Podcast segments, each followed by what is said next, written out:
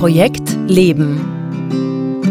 Der Podcast, der dir dabei hilft, deine Personal Projects clever zu managen, damit du all die Dinge verwirklichen kannst, die dir wirklich wichtig sind. Denn das Prinzip Hoffnung ist keine Strategie. Projekt Leben. Für alle, die noch etwas vorhaben im Leben. Von und mit Günter Schmatzberger. Servus und willkommen bei Projekt Leben, dem Podcast rund um unsere Personal Projects, also die Dinge, die uns wirklich wichtig sind in unserem Leben. Mein Name ist Günther Schmatzberger und ich freue mich, dass du auch dieses Mal wieder dabei bist. Ja, willkommen im neuen Jahr. Ich hoffe, du bist gut ins neue Jahr gestartet mit deinen Personal Projects und vor allem mit deinen Herzensprojekten, bist schwungvoll ins Jahr 2019 gestartet. Projekt Leben ist auch aus der Winterpause zurück und auch in diesem Jahr wird es in diesem Podcast wieder um Personal Projects gehen. Und damit kommen wir auch schon zur neuen Staffel, zur fünften Staffel des Podcasts, die jetzt mit dieser Folge so quasi als Kickoff beginnt. Diese fünfte Staffel trägt den Titel Personal Projects und ihre Feinde. Und was das genau bedeutet und wohin ich damit hinaus will, das erkläre ich euch jetzt in dieser Podcast-Folge. Gehen wir zuerst mal kurz ein Stück ganz an den Anfang zurück. Grundsätzlich zu Personal Projects. Ja, Personal Projects sind ja unsere größeren und kleineren Projekte, die wir in unserem Leben verfolgen. Oder man könnte es auch so sagen, unser Leben ist im Prinzip nichts anderes als die Gesamtheit, die Summe aller unserer Personal Projects, die wir im Laufe unseres Lebens verfolgen oder auch nicht verfolgen. Und das Interessante dabei ist jetzt, dass es einen engen Zusammenhang gibt zwischen Personal Projects und dem, was wir Glück nennen oder Zufriedenheit. Und dieser Zusammenhang lautet kurz gesagt so. Glück ist nichts anderes als, so wie es Brian Little sagt, the sustainable pursuit of personal projects oder genauer gesagt, the sustainable pursuit of core projects. Was bedeutet das genau? Was ist der sustainable pursuit?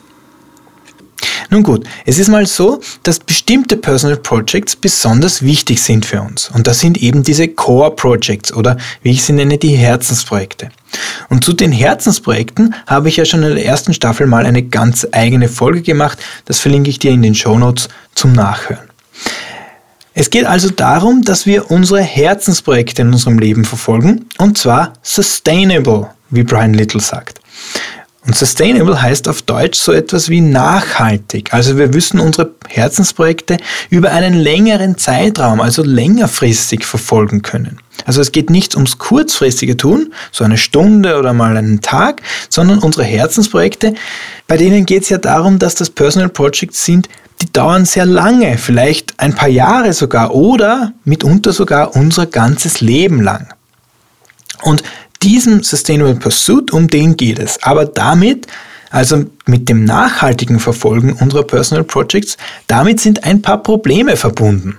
Es ist nämlich nicht so, als könnten wir unsere Personal Projects immer genauso umsetzen, wie wir uns das vorstellen.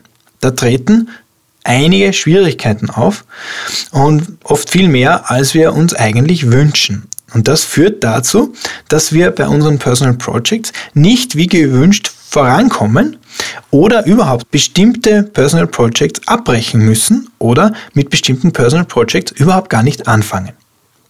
Das heißt, diese Sustainability, diese Nachhaltigkeit, die hat einige große Feinde.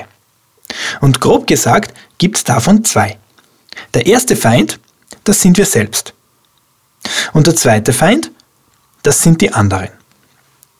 Über den ersten Feind habe ich auch schon mal eine ganze Staffel gemacht, und zwar die zweite Staffel des Podcasts. Da ist es ja um das Thema Selbstmanagement gegangen und im groben um die Frage, wie wir es schaffen können, uns selbst zu befähigen, damit wir unsere Personal Projects, unsere Herzensprojekte nachhaltig verfolgen können. In dieser Staffel möchte ich mich jetzt dem anderen Feind zuwenden und mir das ein bisschen genauer anschauen, nämlich die anderen.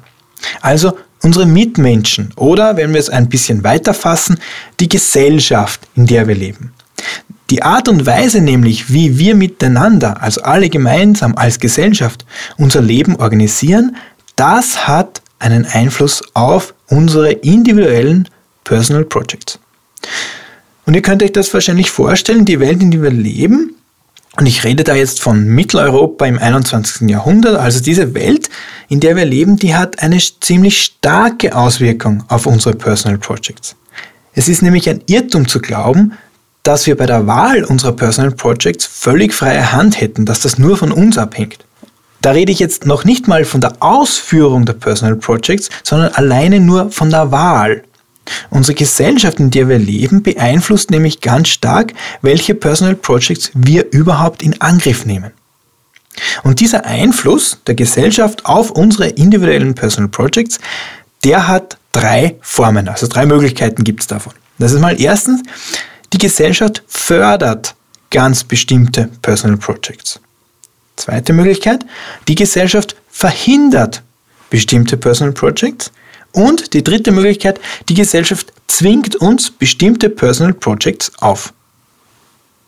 Und das möchte ich mir jetzt in der Folge mit euch genauer ansehen. Aber bevor ich jetzt von diesen drei Einflüssen etwas mehr erzähle, wie immer mein Hinweis für dich. Wenn du eine Frage zu diesem Thema hast oder überhaupt zu Personal Projects, wenn du Ideen oder Anregungen zum Podcast hast, dann schreib mir bitte. Schreib mir bitte an post.projekt-leben.jetzt. Ich antworte sehr, sehr gerne. Okay, schauen wir uns jetzt diese drei Einflüsse wie Gesellschaft und Personal Projects aufeinander wirken ein bisschen genauer an. Ja, da wäre mal der erste Einfluss, die Gesellschaft, in der wir leben, fördert ganz bestimmte Personal Projects. Das heißt, es gibt Personal Projects, die werden gesellschaftlich als gut und wertvoll und als wünschenswert gesehen. Wenn man so ein Personal Project verfolgt, das die Gesellschaft fördert, ja, dann klopfen einem andere dafür auf die Schulter. Was sind das zum Beispiel für Projekte? Na, zum Beispiel, wenn jemand in seiner Freizeit bei der Freiwilligen Feuerwehr ist. Da wird jeder sagen, Super, dass du das machst. Super Personal Project. Respekt. Außer vielleicht der Ehepartner, der oder die findet vielleicht, dass du damit viel zu viel Zeit aufwendest, die in der Partnerschaft fehlt. Aber das ist wieder eine andere Baustelle. Da geht es um individuelle, partnerschaftliche Fragen. Die lassen wir mal auf der Seite. Bleiben wir bei der Gesellschaft. Gesellschaft würde sagen, Freiwilligenarbeit in der Feuerwehr ist eine super Sache, ist ein super Personal Project. Oder ein Personal Project, das in Österreich momentan gerade sowas wie gesellschaftlichen Aufwind bekommt, das ist das Papa-Monat. Also die Idee, dass der Vater nach der Geburt eines Kindes ein Monat lang zu Hause bleiben darf, soll, muss, kann bei seinem neugeborenen Kind. Also das ganze Prinzip, was man jetzt so unter aktiver Vaterschaft unter Anführungszeichen bezeichnen könnte, also dass sich die Papas kümmern um die Erziehung ihrer Kinder, dass sie da auch Zeit dafür zur Verfügung stellen und ihre Karriere da zumindest eine Zeit lang zurückstellen, das ist gerade ziemlich in gesellschaftlich. Das heißt, auch so ein Papa-Monat wäre wahrscheinlich ein Personal Project, mit dem man gesellschaftlich momentan gut dasteht. So, das war jetzt mal eine positive Seite von Personal Projects und Gesellschaft. Also bestimmte Personal Projects werden von der Gesellschaft gefördert. Aber wie ihr euch vorstellen könnt, da gibt es auch eine Schattenseite, nämlich die Gesellschaft, in der wir leben, verhindert bestimmte Personal Projects oder macht sie uns zumindest alles andere als leicht. Bestimmte Personal Projects sind einfach nicht gut angesehen. Das hat natürlich mit den gesellschaftlichen Werten zu tun, weil davon hängt nämlich ab, ob wir als Gesellschaft etwas für erstrebenswert halten oder nicht. Und diese gesellschaftlichen Werte wirken dann wieder auf die individuellen Personal Projects. Was wäre dafür jetzt ein Beispiel? Na klar, da gibt es mal die ganzen Personal Projects, die gesetzlich verboten sind. Also, wenn du jetzt zum Beispiel ein Personal Project hast, das heißt, mit einem Pyramidenspiel zum Millionär werden, dann hat unsere Gesellschaft da was dagegen. Aus gutem Grund kann man natürlich sagen, weil mit diesem Personal Project schadest du natürlich anderen Menschen. Und deswegen ist dieses Personal Project gesetzlich verboten. Auch ein Personal Project wie das Problem mit meiner Familie lösen, indem ich alle umbringe, das geht nicht. Das ist verboten weil wiederum du würdest damit anderen schaden. Es mag zwar für dich persönlich ein lohnenswertes Personal Project sein oder du kannst das Gefühl haben, dass das für dich tatsächlich eine Problemlösung wäre, aber das geht nicht. Es war vielleicht nicht immer so, in früheren Gesellschaften war das vielleicht noch erlaubt, aber in der Gesellschaft des 21. Jahrhunderts in Österreich, da geht das nicht, da sagen wir, das darfst du nicht. Diese Personal Projects erlauben wir dir nicht. Okay, jetzt kann man sagen, na gut Günther, aber das ist ja eh klar. Also, dass solche Personal Projects verboten sind und dass die verhindert gehören, das ist ja ganz natürlich. Da wirst du ja wohl nichts dagegen sagen. Und das stimmt auch. Also um Gottes Willen, ich äh, sage nicht, dass das sinnvolle, gesellschaftlich wünschenswerte Personal Projects sind, aber die Geschichte ist damit ja noch nicht zu Ende.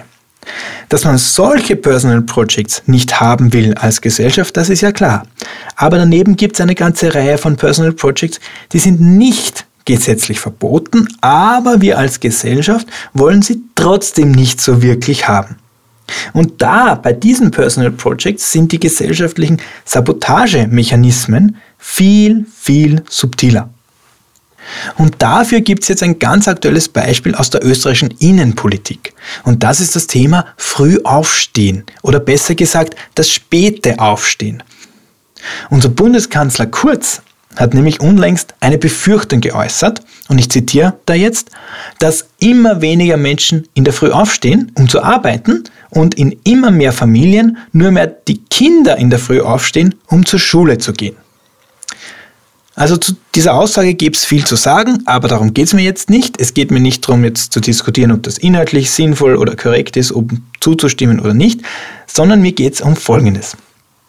In diesem Zitat vom Kanzler Kurz kommt zum Ausdruck, dass das Personal Project spät aufstehen einfach nicht gut angeschrieben ist. Und zwar nicht nur bei ihm, nicht nur bei ihm persönlich, sondern bei einer ziemlich breiten gesellschaftlichen Mehrheit. Also ich glaube, wenn du herumgehen würdest und 100 Leuten sagst, dass eines deiner wichtigsten Lebensprojekte oder eines deiner Top-Prioritäten für 2019 wäre, jeden Tag nicht vor 10.30 Uhr aufzustehen, dann würdest du von geschätzten 90% der Menschen eher eine ablehnende Reaktion bekommen. Also die meisten würden wahrscheinlich die Nase rümpfen. Die würden dann wahrscheinlich Sachen fragen wie, aha, bist du leicht im Schichtbetrieb mit Nachtschicht oder so? Weil sonst wäre ein solches Projekt eigentlich nicht wirklich zu verstehen. Also, das Personal Project, keinen Tag mehr im Leben vor 10.30 Uhr aufstehen, das ist natürlich gesetzlich nicht verboten. Aber es wird dir auch nicht gerade leicht gemacht, das zu verfolgen. Natürlich, es lässt sich schon machen, aber erwarte dir dafür keine gesellschaftliche Anerkennung, denn das wirst du von den allermeisten Menschen nicht bekommen. Und es gibt einige Dinge, die arbeiten auch dagegen. Der Arbeitsbeginn von vielen Unternehmen ist vor 10.30 Uhr. Und wenn du so wie ich in der Südstadt wohnst, dann hör überhaupt auf, dir Pakete von Amazon oder so zusenden zu lassen, denn sonst holt dich der Paketzustellende regelmäßig um 6.30 Uhr aus den Federn. Okay, also das war jetzt die zweite Auswirkung von Gesellschaft und Personal Projects, nämlich die Gesellschaft verhindert oder erschwert bestimmte Personal Projects. Aber da ist ja auch noch eine dritte Variante, und zwar die ist folgende. Die Gesellschaft, in der wir leben, zwingt uns sogar manchmal Personal Projects auf.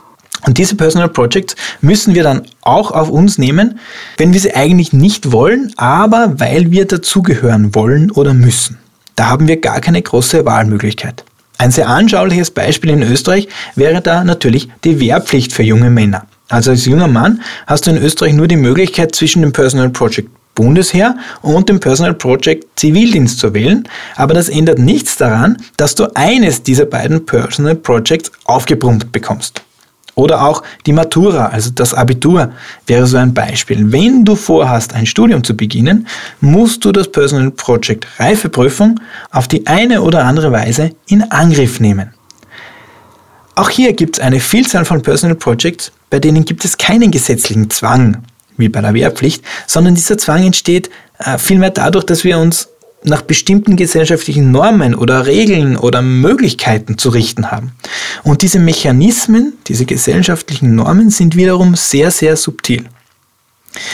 So, und genau da sind wir jetzt bei dem Punkt, worum es in dieser Staffel, in dieser fünften Staffel des Podcasts gehen wird. Es geht nämlich um die Feinde unserer Personal Projects, die aus unserer Gesellschaft kommen. Also jene Normen, jene Werte, Konzepte, Mechanismen, Trends, die bestimmte Personal Projects von uns fördern oder verhindern oder uns aufzwingen. Diese Mechanismen fallen uns oft gar nicht so auf. Also wir nehmen die nicht unbedingt als Feinde wahr, weil sie für uns ganz selbstverständlich sind. Das heißt, diese Feinde manipulieren uns da sehr, sehr subtil und unsere Personal Projects werden dadurch sehr, sehr unauffällig, aber nachhaltig beeinflusst. Es geht mir in dieser Staffel also um einen Blick hinter den Vorhang.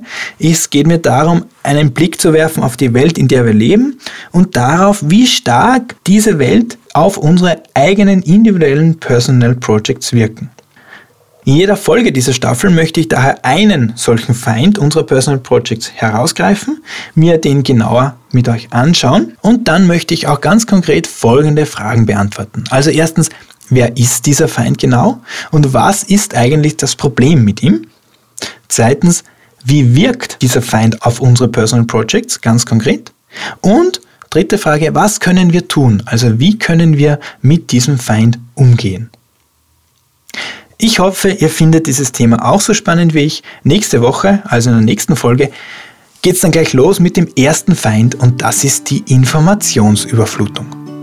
Würde mich freuen, wenn du auch bei der nächsten Folge wieder dabei bist und mit mir gemeinsam gegen den ersten Feind unserer Personal Projects antrittst. Und das war es auch schon wieder für heute vom Projekt Leben. Wenn du jetzt ein oder zwei Inspirationen für deine eigenen Personal Projects bekommen hast, dann hat sich dieser Podcast auch schon wieder gelohnt.